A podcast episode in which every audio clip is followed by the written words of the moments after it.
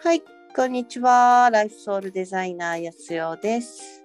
今日も、えー、12星座シリーズ、えー強みと弱みについてお話ししていきたいと思います。今日は獅子座さんです。ちゅうこちゃんよろしくお願いします。はい、お願いしまはーい。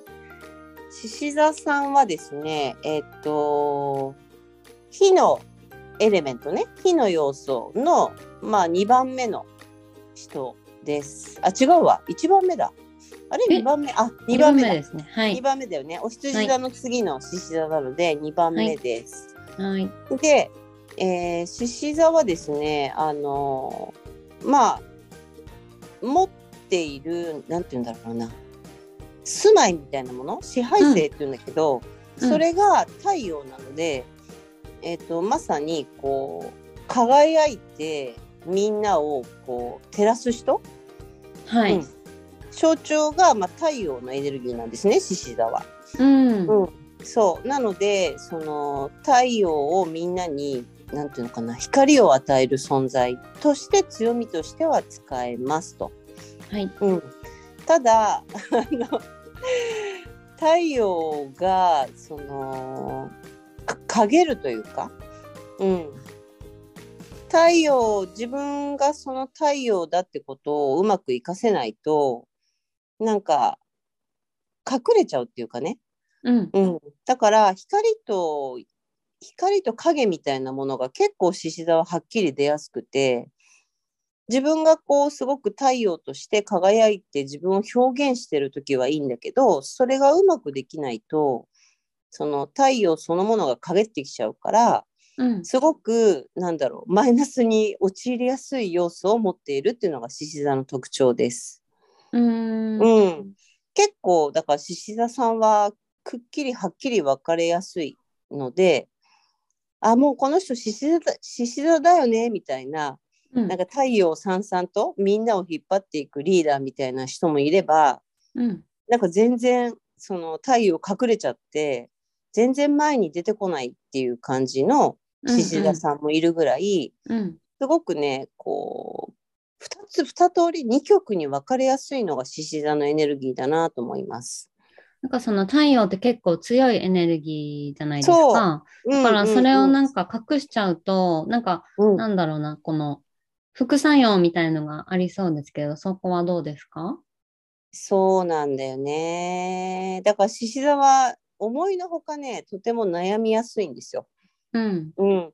なぜならば、その持ってる要素が太陽は太陽として堂々とみんなの前で輝いて表現していくっていう、もともとのそういう性質があるがゆえに、うん。それをうまく活かせないと自分をこう責めるっていうかね、うん。うん。うん自分にねすごく厳しいあの星座でもあるから自分で自分をこう責め立てるというか追い込むみたいなねそういうところをやりやすいのも獅子座の性質ではあるかなと思いますね。うん。うんなので上手に活かせるか活かせないかで獅子座は結構全然違う感じになっちゃうかなっていうのが私が感じてることかなと思いますね。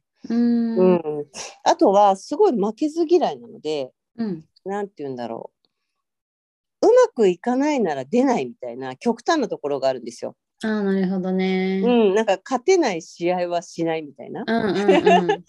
そういうねなんか勝ち負けにすごくこうこだわるというかまあプライドが高いからうん。あの傷つきたくないとかうん。あと恥をかきたくないとかね、うんうんうん。うん、そういうところがあるので負けそうなら最初から出ませんみたいなうん。ちょっとねそういう極端なところがあるのも獅子座の特徴かなと思います。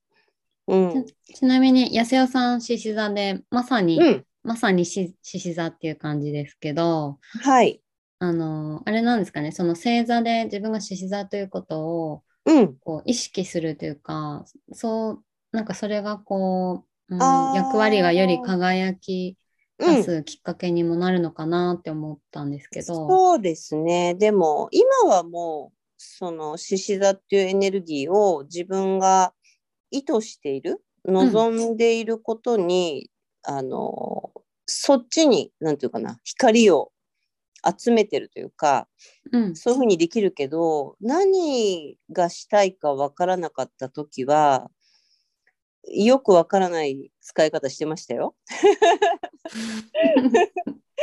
例えばほらえっ、ー、とどれだけモテるかとかさ、はいはいはい、うんうん、そういう光の集め方をしてみたりとか。ああなるほどね。注目をこう、うん、集めることにエネルギーを注ぐみたいな。そうだからたくさん持ってればその私の太陽の輝きに人が集まるのねみたいなさ。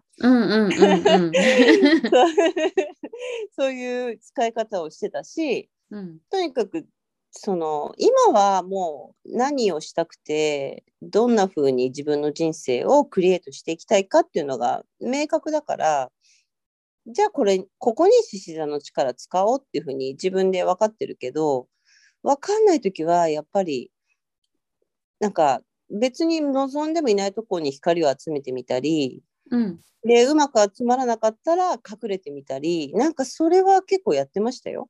うん、うん、出たり出たり隠れたり出たり隠れたりみたいな。